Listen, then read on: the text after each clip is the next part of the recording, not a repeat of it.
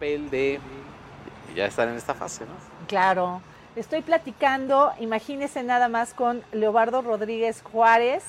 Él eh, pues viene at home como siempre, porque así anda chambeando cañón.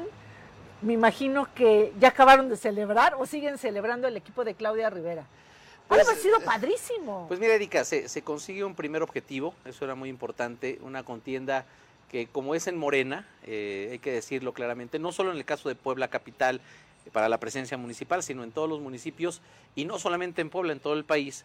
Eh, lo platicamos aquí en algún otro momento en tu programa, el que se inscriban diversos perfiles, pues es una competencia en el cual el resultado no está garantizado, ¿no? O sea, no hay una claridad de quién al final, de acuerdo a los procesos establecidos en la convocatoria del partido, resultará nominado o nominada a algún cargo de elección popular. Entonces, eh, lo que ocurrió el viernes pues fue que la Comisión Nacional de Elecciones eh, presentó los resultados de cómo había tomado las decisiones en cuanto a la candidatura a la presidencia municipal en Puebla. Por supuesto, como parte de un proyecto, un equipo, es algo que se tiene que, celebrar en el foro interno, ¿no? Pero desde ese momento también empieza otra fase en la cual tenemos que estar muy atentos, hay que actuar con mucha prudencia.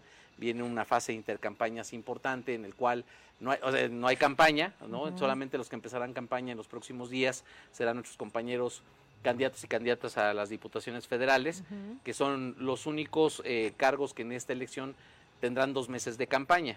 Los diputados locales y las presidencias municipales solo un mes de campaña.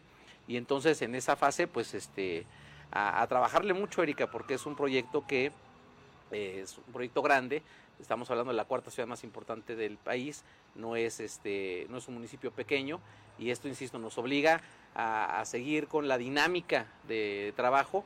Te digo, más que, más que celebración, sí nos da mucho gusto que se logre esta primera, primera parte de la ecuación, viene la siguiente parte de la ecuación. Oye, pero la verdad es de que si uno como periodista estaba estresado, o sea, reporteando hasta los domingos, Leo. ya, ya sale, ya va a salir la lista. Y uno ahí, ¿no?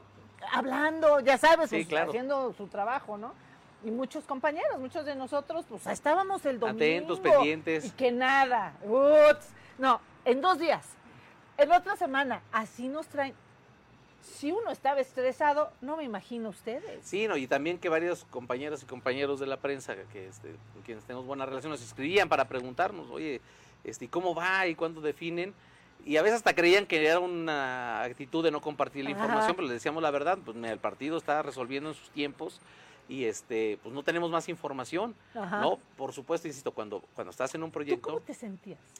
Eh, con inquieto. La inquieto con la incertidumbre que se tiene en todos los procesos, insisto, eh, para mí es novedoso también el, vivir los procesos tan democráticos en Morena, eh, porque estábamos acostumbrados en el imaginario político general que ya se sabía, ¿no? O sea, ya nada más las elecciones internas de los candidatos terminan siendo un formalismo, porque ya se sabe quién va a ser.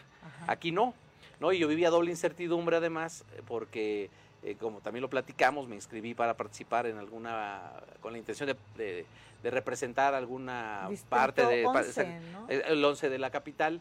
Este, ahí ya hay definiciones del partido desde hace algunas semanas, va nuestro compañero Saúl Huerta, trataremos de sumarle lo que esté a nuestro alcance para que tenga el mejor resultado.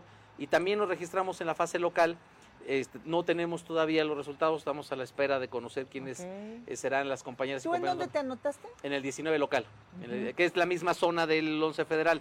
El 11 federal tiene la mayor parte en este el, 20 local y, el, y una parte del 19 local. Yo vivo en el 11 federal y en el 19 local. ¿Qué será la inquietud? Yo también este, lo dije muy claramente. No era una obsesión personal, sino una inquietud personal Dije, si no voy a representar el espacio en donde vivo, donde conozco, donde convivo con mis vecinos, mis vecinas, pues esperaremos otra oportunidad. Vamos a ver qué pasa, insisto, en las nominaciones definitivas a las diputaciones locales, pero también decirte claramente, Erika, que si el partido determina que tu servidor no es el perfil para representar el distrito 19, este, también sumaremos a quien sí resulte seleccionado o seleccionada. Y estamos en esa posición, ¿no? Además de contribuyendo en lo que está en nuestro alcance al proyecto general que es, eh, a veces parece discurso, eh, a veces parece choro de político, pero no lo es. En realidad es un proyecto mucho más grande. El proyecto de la Cuarta Transformación, que está viviendo, está corriendo su tercer año de haber logrado el triunfo en el 2018, es un proyecto que supera a las personas, que supera a cualquier militante, a cualquier simpatizante. Es un proyecto de nación y lo que nos toca hacer a nosotros que simpatizamos con el proyecto de la Cuarta Transformación a, este, a ras de piso, con la gente, con nuestros cercanos, es seguir honrando ese proyecto que es tan grande con trabajo al proyecto general. Ya habrá otras eh, posibilidades, mucha gente que en el 18 eh, vino de la parte fundacional, que ha caminado, que tocó las puertas, que reparte el periódico Regeneración, que sigue convenciendo gente para participar en Morena, muchos compañeros y compañeros de ese momento, los fundadores, tuvieron la gran oportunidad de, participar abiertamente en un proceso de selección, de ser electos, para, electos y electas para ocupar un cargo de elección popular por la vía plurinominal o por la vía de mayoría relativa, y han hecho un muy buen trabajo.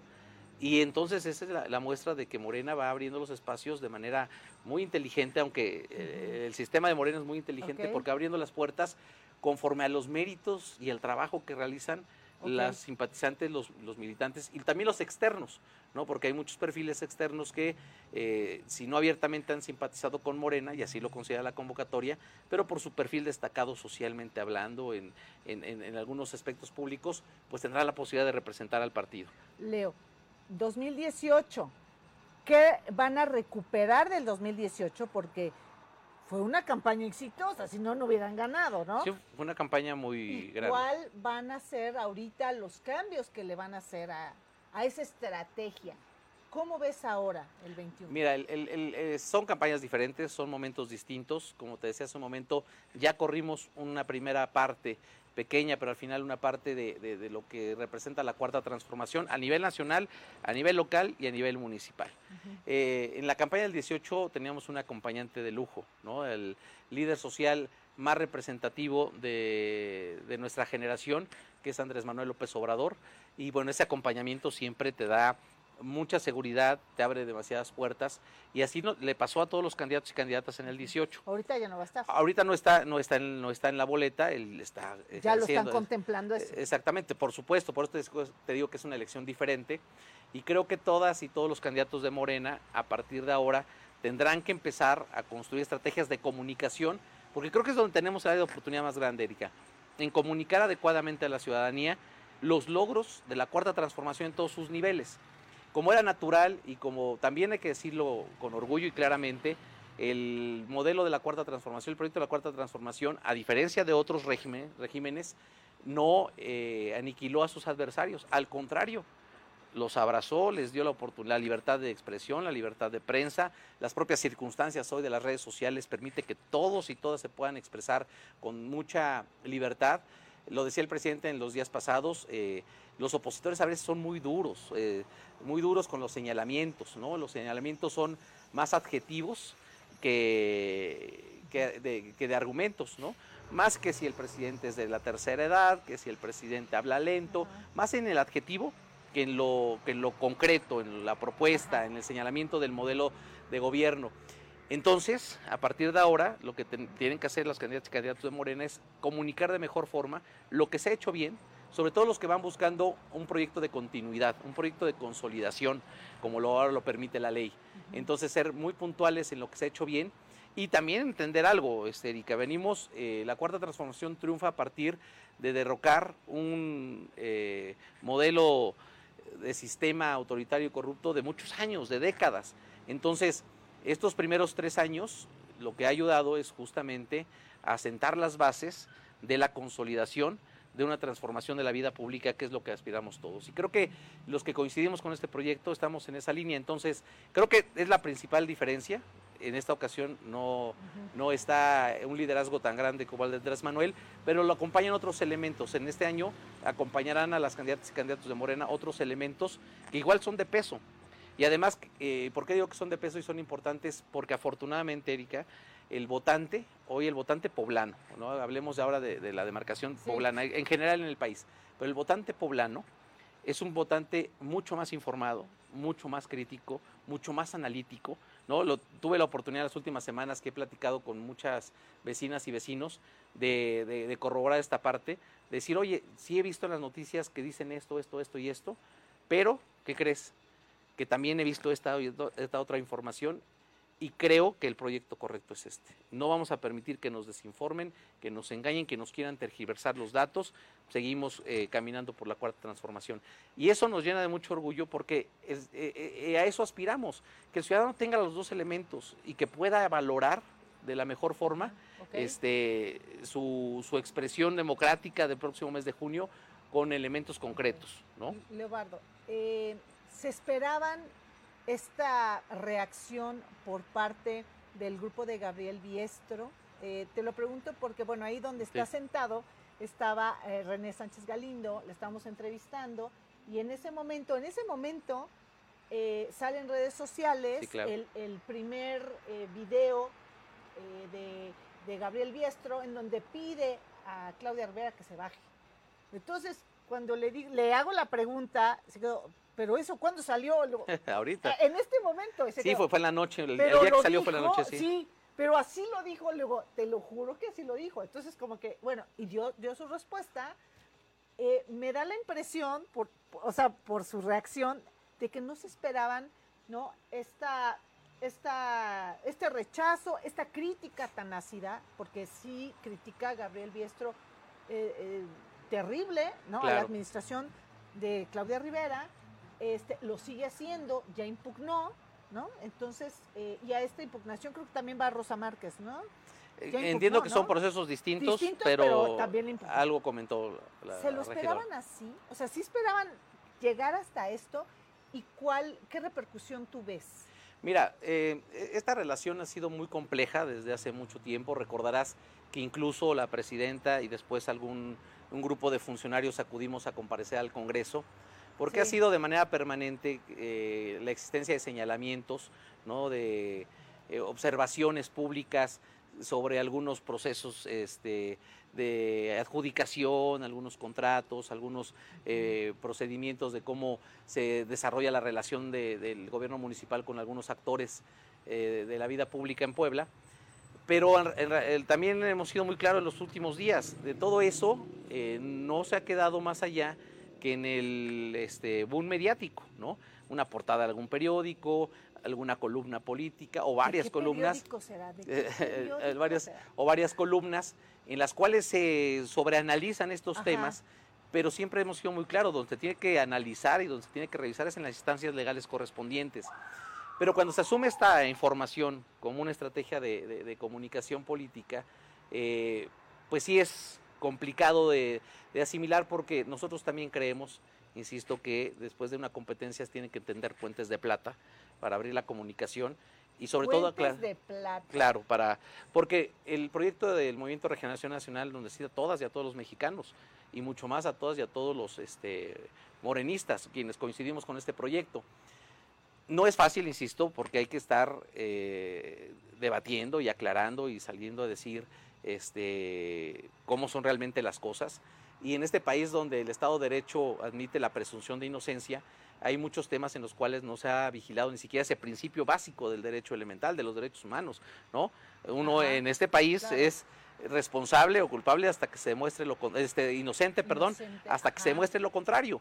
Y de todos estos procesos que a veces se señalan para adjetivar, vuelvo a lo mismo, Vivimos un momento en el que algunos actores políticos ocupan adjetivos. ¿Es más mediático esto? Sí, y hay algunos procesos legales que estamos este, incluso litigando algunos miembros del ayuntamiento, pero que además creemos que el derecho nos va a asistir, ¿no? Porque hay incluso alguna eh, falta de claridad en cuanto a los conceptos básicos de derecho administrativo, de las auditorías, el mover algunos este, conceptos de, eh, jurídicos.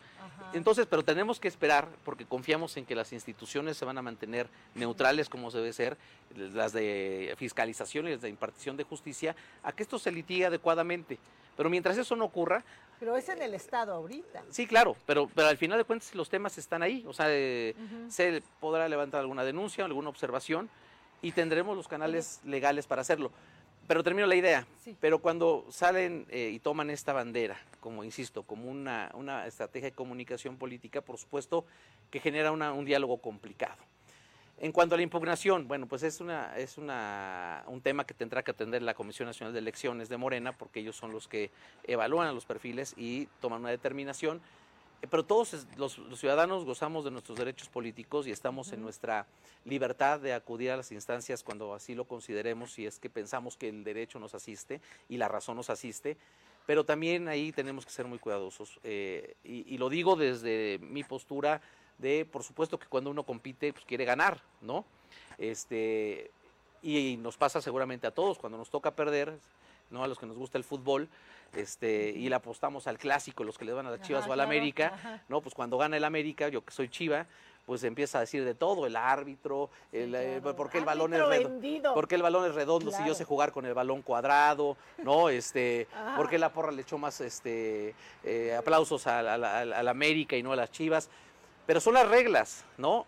Son las reglas y con esas reglas eh, aceptamos este, jugar, aceptamos competir y insisto, insisto, cada quien estará en su derecho de, de hacer lo que le corresponda en cuanto a derecho eh, consideren. Pero las reglas de la convocatoria son muy claras, ¿no? Las reglas fueron siempre muy claras en la fase de los que aspirábamos a ser candidatos a diputados federales o a locales. La línea estaba muy concreta, Erika. Leo, ¿te preocupa em, los señalamientos del gobernador en la mañanera? Hizo algunos señalamientos, dice él que le preocupa, ¿no? Y que invita a que Morena, ¿no? Eh, eh, pues tome cartas en el asunto en cuanto a las impugnaciones, en, no, en cuanto a aclarar el proceso de selección, porque no está claro. Eso es lo que dice Pues, el pues, gobernador. eh, creo que es y es algo fuerte. Pues porque mira, es un gobernador. Claro, eh, sin duda el gobernador del estado, del que sea, de cualquier entidad federativa del país, siempre tiene una voz importante, una resonancia distinta a cualquier actor político. Claro. No, nos, este, no hay un actor político con mayor resonancia en cuanto a su voz en una entidad federativa que sea un gobernador, porque así está diseñado también el sistema federal mexicano. Pero, eh, y, cons- y- y bueno, sí, sí, escuché justamente, procuro seguir las, las conferencias, p- p- soy un ciudadano que gusta estar informado, Claro. escuché los señalamientos y, y lo mismo, ¿no? como todo ciudadano está en su derecho de, de pedir esta transparencia, esta claridad, que la primera parte está resuelta con la convocatoria, con las reglas que establecieron en la convocatoria el partido a nivel nacional, pero además considero también que llegado el momento la Comisión Nacional de Elecciones este, puntualizará diversos elementos, ¿no? ya le corresponde a otra instancia.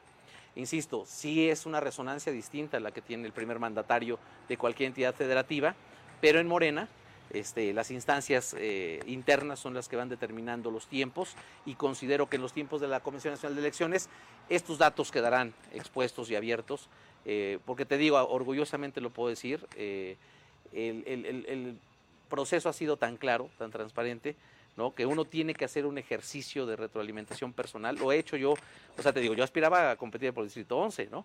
Pero cuando las cosas no se dan, uno tiene que revisar por qué no se dieron, ¿no? En mi caso me gusta más ser más crítico del trabajo que realicé en esta fase, eh, en, en la estrategia que seguí para tratar de, de- de- de platicar con más gente eh, de, simpatizante y militante de Morena para esta eh, eh, oportunidad. No se da, entonces tengo que ser muy crítico con lo que no se hizo bien por parte de mi estrategia. Eh, no me gusta señalar al árbitro, no me gusta este, lo que te decía, cuando perdemos el clásico, pues lo más fácil es árbitro ratero, ¿no? Pues es lo más fácil cuando se viene desde este proceso de no asimilación de algunas cosas. Oye, este puente de plata ya se construyó, se está construyendo, eh, eh, se encontrarán a mitad del puente o uno va a recorrer todo el puente para llegar al otro. La relación eh, Claudia Rivera ya como, como candidata, ¿no? Y Gabriel Biestro y lo que representa Gabriel Biestro, que es el grupo del gobernador. Bueno, hoy la presidenta anunció, bueno, solicitó ante Cabildo eh, la separación de, de- de su cargo, eh, cosa que personalmente celebro. Eh, es una, una decisión que la presidenta fue caminando personalmente todas estas semanas. Eh, cuando me enteré hace un momento que lo había hecho ya de manera oficial, eh, es algo que celebro porque creo que, eh, aunque la ley permita que las autoridades puedan permanecer en el cargo, creo que es un signo de congruencia muy fuerte. Y creo que a partir del lunes que es efectiva, se hace efectiva esta licencia, seguramente porque Claudia es una mujer de diálogo, es una mujer de platicar demasiado, de este, analizar las cosas, de revisar los escenarios. Seguramente a partir del lunes ella irá pensando qué es lo que sigue ahora ya en su rol como candidata. De aquí al lunes ella seguirá siendo presidenta municipal en funciones y creo que está dedicada, este, como lo ha hecho en estas semanas, al, gobierno municipal. Y a partir del lunes seguramente, insisto, pensando que Claudia es una mujer de mucho diálogo, es una mujer que, que a mí me sorprende, particularmente estos años que tengo la oportunidad de conocerla, que sea una mujer con tanta capacidad de escucha, de recepción y de como con humildad, como ella lo dice con mucha frecuencia, con humildad, poder acercarse a todos los actores para encontrar puntos de, encuentro. Entonces, eh, yo no sé si este puente de plata esté al principio, al medio, al final, pero sí creo que si de ella depende, este, si ella tiene esa posibilidad, como siempre lo ha hecho, conciliará, platicará, buscará acuerdos, eh, porque además de lo que se trata, Erika, este proceso que estamos a punto de vivir es justamente de lograr la mayor cantidad de coincidencias. Eh, Puebla, eh, porque así ha sucedido en los últimos años, la ciudad de Puebla pareciera que se encuentra en una polarización absoluta. Y creo que al final de junio los poblanos tenemos que reencontrarnos, tenemos que volver a vincularnos todos los actores de todos los este, eh, de todas las posiciones, eh, de todos los diferentes esfuerzos que se realizan, tendremos que encontrarnos para construir un proyecto de gran alcance y de gran trascendencia para el municipio. Entonces, yo creo que Claudia, con su capacidad de diálogo, irá haciendo muchas cosas al respecto, pero digo, hasta llegado el momento, hasta que, hasta que esto ocurra el, lunes, yo eh, imagino que ella tendrá ya una agenda política este, más clara y esa agenda, como todas las agendas políticas, tendrá que incluir el diálogo con todos los actores. ¿Qué onda con la operación cicatriz dentro de Morena aquí en Puebla? Mira, va a estar cañón. El presidente, el presidente de la República eh, nos da lecciones también todos los días de manera permanente, ¿no? Para quienes hemos seguido su trayectoria desde hace muchos años, eh, conocemos eh, mucha su forma de pensar y, es un presidente con, muchas frases que, calan en el imaginario eh, popular.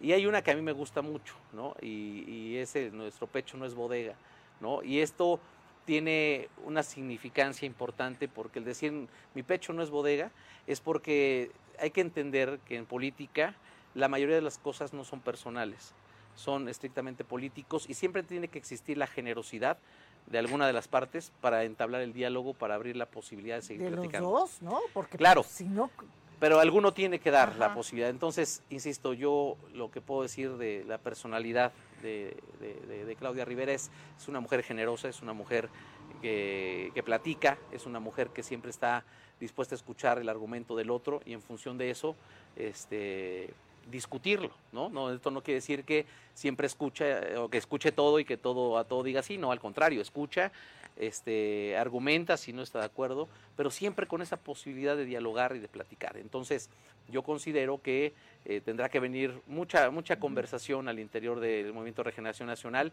y lo único que, puede lograr eh, no sé si esta llamada operación cicatriz, como se le llama este, en la jerga política, la jerga política pero sí el platicar con todos los grupos, platicar con todos los sectores de Morena, porque además es un partido que se compone de diversas expresiones, de diversas formas de pensar, que eso también lo hace un partido este, interesante, complejo, pero también como una alternativa muy, muy viable para la sociedad. ¿no? Un, partido que piensa igual, que en el que piensan igual todos, pues este, pues todos que marchen igualito. Eh, lo que se ha provocado este, históricamente en el movimiento de Andrés Manuel y ahora en Morena como partido es que hay esta capacidad de disentir, que hay esta capacidad de pensar eh, en, otras, eh, en otros contextos, pero al final platicar, dialogar y encontrar, encontrar puntos de coincidencia. Entonces, pensando en lo que yo conozco, insisto, de, lo que he visto en estos años, creo que por ahí viene, puede venir el, pueden venir las siguientes semanas. Diálogo, diálogo, diálogo, conciliación, y trabajo conjunto. No es casual, Erika, que el, lema del partido en este momento, o para esta elección, sea unidad y movilización. ¿Y a qué se refiere con unidad y movilización? Tenemos que jalar todos juntos, todos los que creemos en el, gobierno de la Cuarta Transformación, jalar todos para el mismo para el mismo derrotero. Y eh, en el caso concreto de, de la movilización es seguir movilizando las conciencias con este, argumentos, con propuestas eh, muy concretas, con un modelo político y de gobierno distinto y la gente saldrá a votar. Nos vamos a enfrentar a una elección también diferente por el tema de la pandemia, pero hay mucha gente muy entusiasmada y eso también nos llena también nos llena a nosotros también de demasiado entusiasmo porque eh, se viene bueno, se viene interesante el próximo proceso, inédito en muchos eh, aspectos. Oye, a mí me preocupa un poco, por ejemplo, las, la última declaración ¿no? que, que, ha hecho Gabriel Biestro, en el sentido de que em, ayer en la mañana dio una rueda de prensa y bueno, él también en una entrevista con Fernando Canales, él comentó, bueno, Fernando le pregunta, oye, pero en caso de que ya quede Claudia, pues si te vas a sumar, vas a votar por ella. Y él dijo que no. Bueno, en este país el, voto es... Está enojado. Sí, eh, y, por supuesto te digo, y nos pasa a todos, ¿no? Cuando no nos toca el resultado a favor, eh, siempre hay un proceso de, asimilación de las cosas. Pero al final de cuentas, en este país el voto es individual, secreto. ¿Ustedes este han tomado eso en cuenta? O sea, que en un, en un equipo que pertenece a Morena, un, equipo importante, Gabriel Biestro, pues representa, ¿no? Es, una parte importante del partido. Claro. Que no apoye, sí lo están tomando en cuenta, en consideración, de que es probable. Como, te lo decía previamente, esas cosas se tienen siempre que valorar. O sea, en una campaña, eh, cuando. Todos los factores. En un proceso de esta naturaleza, cuando ocurren este tipo de circunstancias, hay que valorar todas las variables. porque Gabriel, de los primeros que apoyó fue a Claudia porque incluso, ¿no? O sea, eran parte de un equipo y en fin, ¿no? Y ahora ya no. ¿Pesará mucho? Vamos a ver, vamos a ver cómo están los próximos días. Eh, insisto, el, el, objetivo central de todo equipo de trabajo será platicar, dialogar. Y eh, personalmente, y eso sí es a título personal, confío en, los años que tengo de participar en política y en administración pública, en mi experiencia creo que conforme pasan los días se van atemperando los ánimos, se van serenando las pasiones y a partir de ahí se empiezan a abrir las posibilidades de diálogo. Entonces eh, yo confío en que en los próximos días esto se vaya atemperando, se vaya serenando y que con generosidad se pueda establecer un diálogo porque, insisto, el proyecto es más grande que una persona o que un grupo de personas. El proyecto es México, es un proyecto de transformación de largo alcance, de largo plazo, y para consolidarnos tenemos que estar todos. Pero sí creo que tiene que transcurrir un proceso natural con este tipo de situaciones, que siempre se da, Erika, ¿eh? siempre claro, sí, es cierto. Oye, este, Leo, hay veces en que me comentan cuando es la selección interna, bueno, lo, que está pasando, o sea, se desgarran las vestiduras, a veces es más difícil ganar en la interna que ya la, contienda, ¿no? La verdadera elección. Eh, ¿Este es el caso o no tampoco? También están, va a estar complicado con el PAN, la Alianza, Eduardo Rivera. o sea, ¿tú cómo ves? Todas las elecciones tienen su complejidad, Erika. Quien piense que llega a un proceso eh, con ya ganado, creo que peca de soberbia y uno de los pecados más grandes en la política es justamente la soberbia. Creo que todos los que aspiren eh, a algún cargo de elección popular, en esta elección o en las próximas, la historia nos ha dejado muy claro que tienen que actuar con mucha prudencia, con mucha eh, serenidad, con mucha humildad, porque, eh, como te lo decía también, el, votante hoy en Puebla es mucho más informado, es mucho más crítico, y hoy puede pensar una cosa y mañana puede pensar otra. Entonces no existen eh, ni ganadores absolutos ni perdedores absolutos al arranque de una, de una elección. Entonces, como todas las campañas, como todos los procesos electorales, tendrá sus complejidades, tendrá sus puntos eh, que significarán retos más difíciles unos que otros, pero eh, considero que cuando se empiecen a contrastar los proyectos, cuando se empiecen a contrastar las trayectorias, las biografías, el ciudadano tendrá elementos para, para valorar con mayor precisión y es ahí donde las complejidades se irán eh, desatando.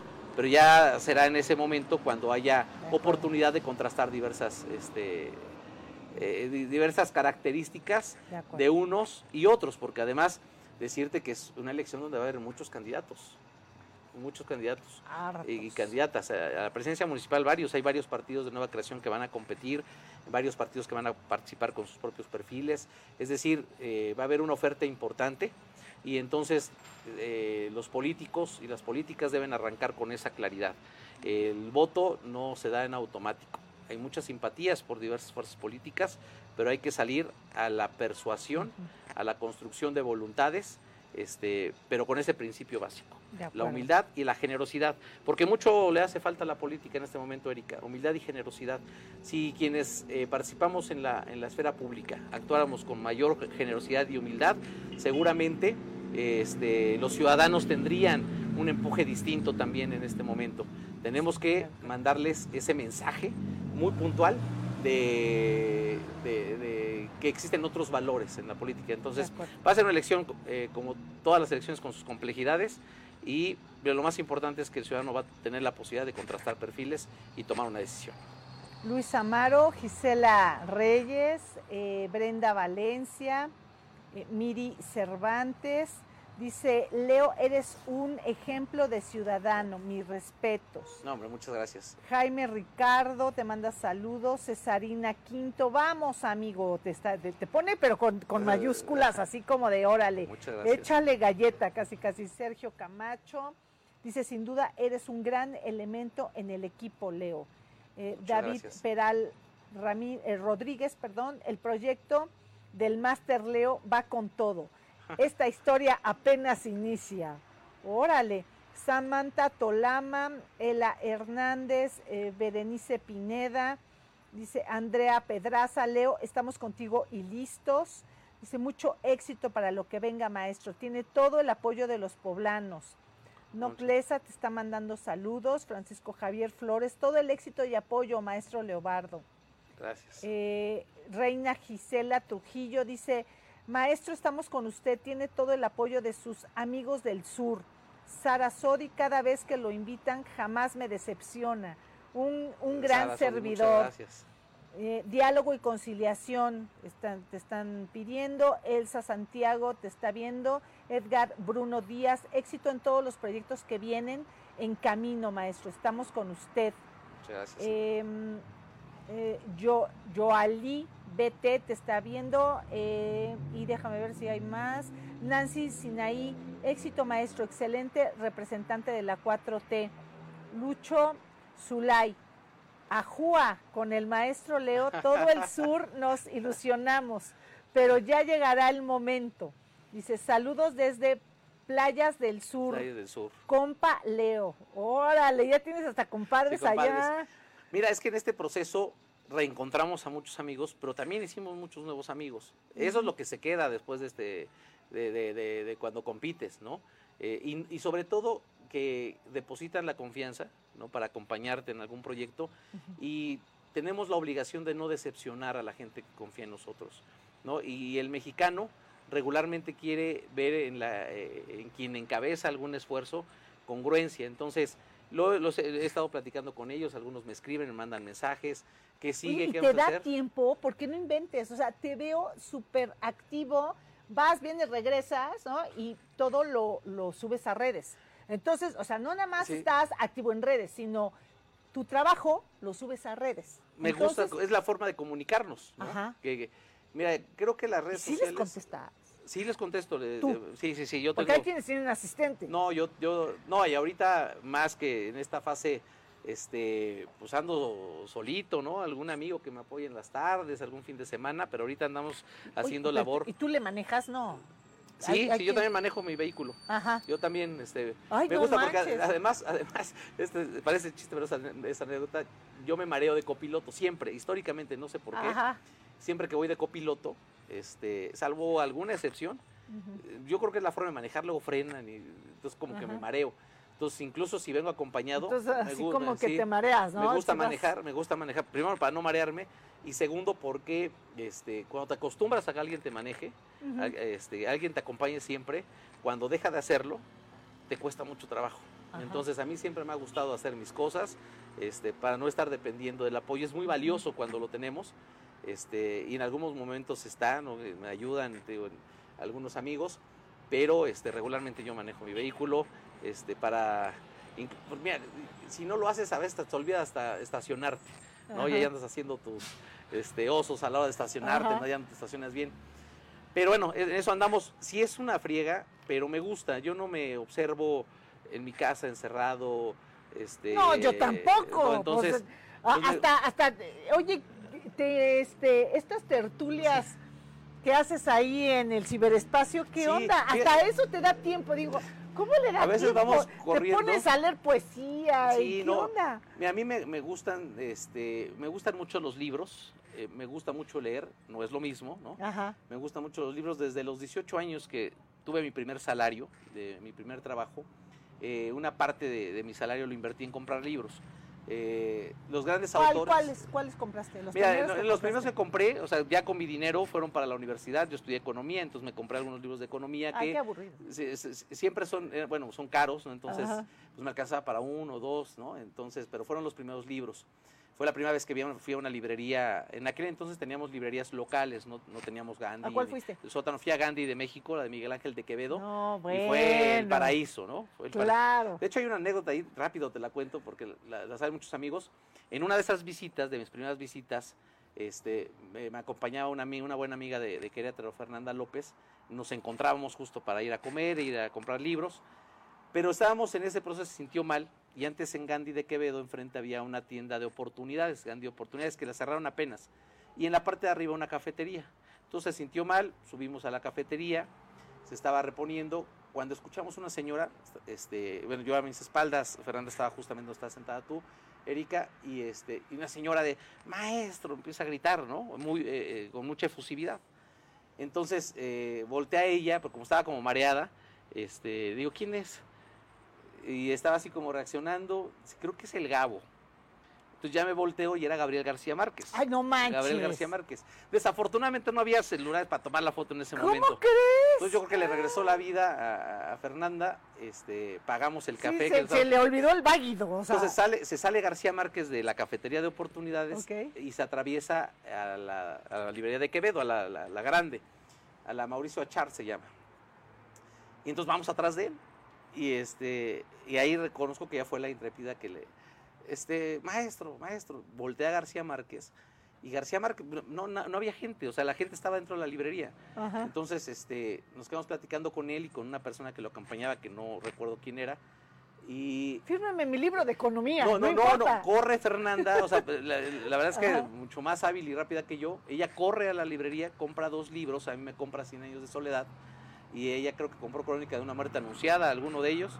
Este, y nos firma el libro. Yo tengo Cien años de soledad firmado por Gabriel García Márquez. No, súper generoso, ¿eh? súper abierto, entonces se mete, ya bueno, termina la- la- la- el, el- el momento, te- 10, 15 minutos estuvo ahí, este, no recuerdo, era tanta la emoción que no recuerdo exactamente cómo logramos conversar con él 15 minutos, ¿no?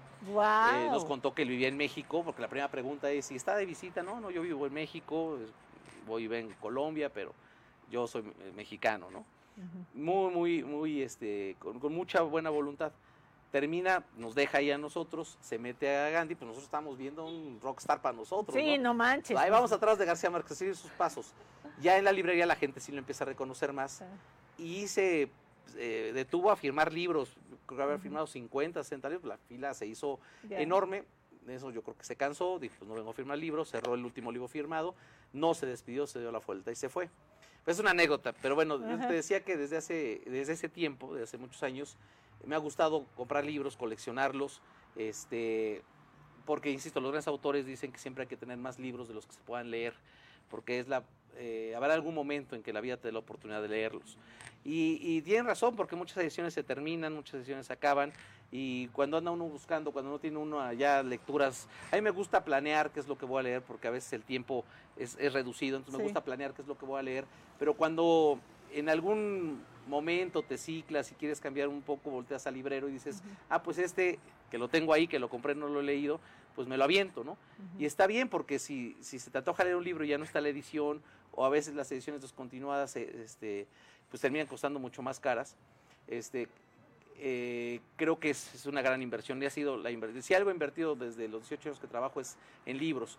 Entonces me gusta mucho y me gusta compartir esta pasión por los libros con, con la gente que me rodea. Entonces siempre les platico, siempre trato de recomendarles alguna eh, lectura, eh, dependiendo de sus intereses. Yo a ver, de, Semana Santa, quienes no vamos a salir, ¿qué?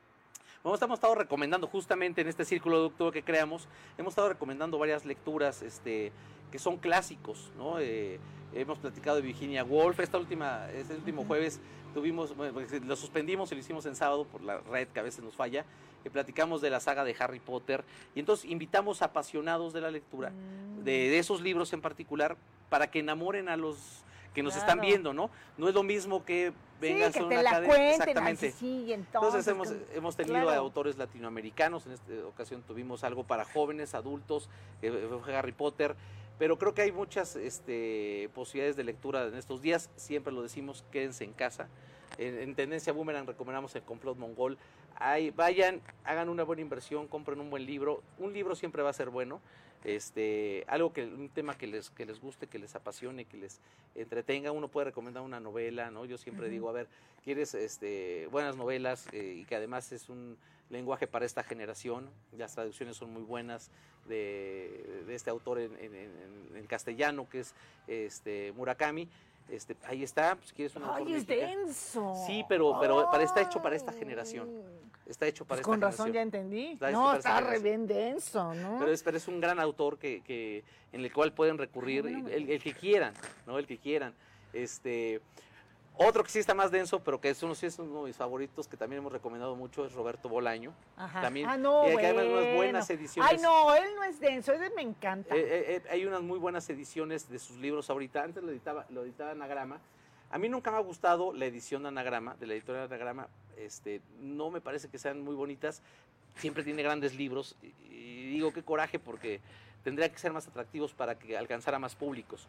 Pero ahora toda la biblioteca de Bolaño fue publicada por Alfaguara. Uh -huh. Son libros con portadas mucho más atractivas, mucho más este, eh, llamativas y está creando una nueva beta de lectores de, de, Roberto Bolaño y también están en este momento prácticamente las librerías en todas están algunos libros de Roberto Bolaño. Pero insisto. ¿Cuál recomendarías? Pues mira. De Roberto. Yo creo que. Eh, pues mira, me gustan todos. Los Detectives Salvajes creo que puede ser una. ¿Cuál? Los Detectives Salvajes, Ajá. a mí me encanta. Ajá. Eh, a ver, lo voy a leer. 2666 también creo que es una gran oportunidad. Aunque esa, esa, esa obra que, que, fue la última, este, se publicó póstumamente y que jamás se aclaró, o sea, él en vida nunca lo hizo, este, y no hay claridad de por qué el, el nombre del título. Este, no, es una obra que no tuvo la posibilidad de la corrección que muchas veces los autores tienen, pero es una de las grandes de Roberto Bolaño. A pesar de que haya sido así, como se haya publicado en esas circunstancias, es una de las grandes obras. Esas dos creo, pero insisto, está toda la biblioteca de Roberto Bolaño, yo recomendé estas dos. Hemos platicado de Julio Cortázar y de, de, Rayuela. Rayuela es un libro complejo porque no, no respeta un orden para muchos, pero donde lo abran, eh, Rayuela el cuento, es, si no el cuento. Sí, es, el es, cuento es, máster y, y, son chiquitos y te estás ahí picado. ¿no? Y es precioso. Rayuela tiene, para los enamorados, tiene fragmentos que uno siempre dedica, ¿no? siempre va buscando y, y, y, siempre habrá uno para, para eh, cuando vas encontrando historias como las de las que narra Cortázar. Pero, insisto, hay siempre muchas posibilidades. Entonces, creamos este círculo de lectura, Erika, para recomendar libros, ¿no? Uno no puede leer todo, uno no es experto en todo, pero invitas a los amigos que sí han leído ese libro, que se vuelven apasionados, y nos ha gustado mucho, eh, y le ha gustado mucho a la gente que lo ve, porque este, te reencuentras con, con diversas lecturas. Y entonces ha habido eh, compañeras, amigas que me dicen, oye, porque comentaron Rayuela, fui a comprar Rayuela y aquí está mi edición. Hay quien ha comprado la conmemorativa, que eh, hay varias ediciones también de estos libros. Procuramos recomendar libros que hay muchas ediciones, unas más caras, otras más baratas, pero que sean accesibles. Cuando recomendamos La tregua de Mario Benedetti, que es un libro chiquitito para quien no tenga el hábito de la lectura, uh -huh. empiece por esa... Suavecito por esa, y te lo acaba Suavecito, este, le, le gusta a los primeros lectores, este la, la, tregua de Mario Benedetti, que es otra gran oportunidad, también hay muchas sí, ediciones. te la echas en Semana Santa. Exactamente. Fácil. Entonces, hay alternativas. Estamos haciendo este, este, este encuentro virtual los jueves a las nueve y media de la noche. Intentamos desde el programa uno que fuera de una hora, y luego cuando nos damos cuenta no, una hora y media, una hora cuarenta. Ya llevamos una hora, mira. Aquí ya llevamos ya casi una hora. 45 minutos, sí, ya. Siempre hay cosas de qué platicar, Erika, Leo, pero siempre muchas gracias. me cuelgo contigo. No, hombre, muchas gracias a ti por invitarme. Siempre me cuelgo, digo, digo, ahora sí, ya rápido y no sé qué, porque producción me sí, dice, sí, a sí. ver, Sí, sí, sí. No, no puedo contigo. No, no, y además, eh, no me acuerdo si te ponía el mensaje o lo pensé. Este, dije que pues, gracias por invitarme, ya que ya no soy Ajá. secretario. Así gracias es. invitarme, ¿no? pero pues la grilla No, está bien buena y ahora buena. rematamos hasta con los libros. Ah, Y los libros, lean. No, bueno, yo siempre doy este mensaje donde me invitan, Erika, que se queden en casa, guardémonos, no provoquemos una tercera hora de contagios. Claro. La autoridad tiene mucha responsabilidad, por supuesto, pero también nosotros tenemos que cuidarnos. Este, Claro. Sabemos que todos quisiéramos ir al mar, quisiéramos ir a divertirnos a algún lado. Este no es tiempo, no es tiempo. Hay que Una cuidarnos, ¿no? por ahí, ¿no? Pues ahí. Pero en casa, con los que con los que vivimos, no hay que poner en riesgo a los nuestros, ¿no? A muchos a lo mejor somos Una, asintomáticos. alber- una alberquita de esas que se inflan. Exacto. Aunque sea de esas, ¿no? De 100 pesos. Entonces, lean un buen libro, vean una buena película, una buena Sí. serie, eh, reencuéntrense con la familia, pero sí es el mensaje que dejaría de final, porque además lo repito a todos lados, ¿eh? hay que quedarnos en casa. Cuando dicen los amigos, no, yo me voy el jueves, viernes santo, dije, bueno, yo tengo que trabajar, o sea, un poquito. Y ahorita más. Eh, sí, exactamente, pero este, aunque pudiera en esta ocasión, creo que sí es muy responsable. Afortunadamente yo la he librado, pero como también decimos entre tú andas chiste, del ¿no? tango, pero nos han pasado las balas cerca, Sí, ¿no? claro. Amigas, amigos cercanos que se han enfermado. Constantemente me estoy revisando, afortunadamente ¿Y no. las diputaciones para cuándo entonces las Ya se tienen que resolver en estos días. Este, no tengo precisión en qué momento, pero la Comisión Nacional de Elecciones tendrá que emitir ya el, el- el resolutivo entre hoy, mañana, este, pasado mañana máximo, pero ya estamos a, a un- un breves instantes de que se conozcan. Y ya veremos qué determina la Comisión Nacional de Elecciones. Ahí estamos puestos. Si deciden que participemos, participamos. Y si deciden que no, acompañamos Pues de y todas entrarle maneras con todo. harta chamba. entrarle con todo. Hay muchas En cosas, hay que platicar mucho con los poblanos, Erika, y qué Claro, bueno que que los sí. conjurados, además este set que está precioso, me encantó, que los Claro. conjurados sigan siendo este espacio para comunicarnos con ellos y con ellas, que, que se sigan abriendo espacios de, de diálogo, respetuoso siempre, ¿no? A mí siempre me ha gustado respetar a los medios de comunicación, a los comunicadores, a las comunicadoras, este, y siempre, afortunadamente, en la mayoría de los casos nos han tratado con respeto, pero que siga habiendo estos espacios para seguir hablando de lo que deberíamos estar hablando todos, que es política, porque realmente el tema político define en gran medida eh, el estilo de vida, la calidad de vida que llevaremos los ciudadanos en los próximos años. Así es. Pues Leobardo Rodríguez, muchísimas gracias Muchas por gracias. a estar aquí en Los Conjurados y hablar hasta de libros. De ya libros. se lleva algunas recomendaciones. Y de- después hasta nos das más.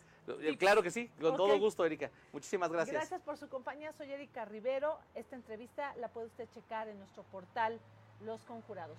Besitos, buenas noches. Bye.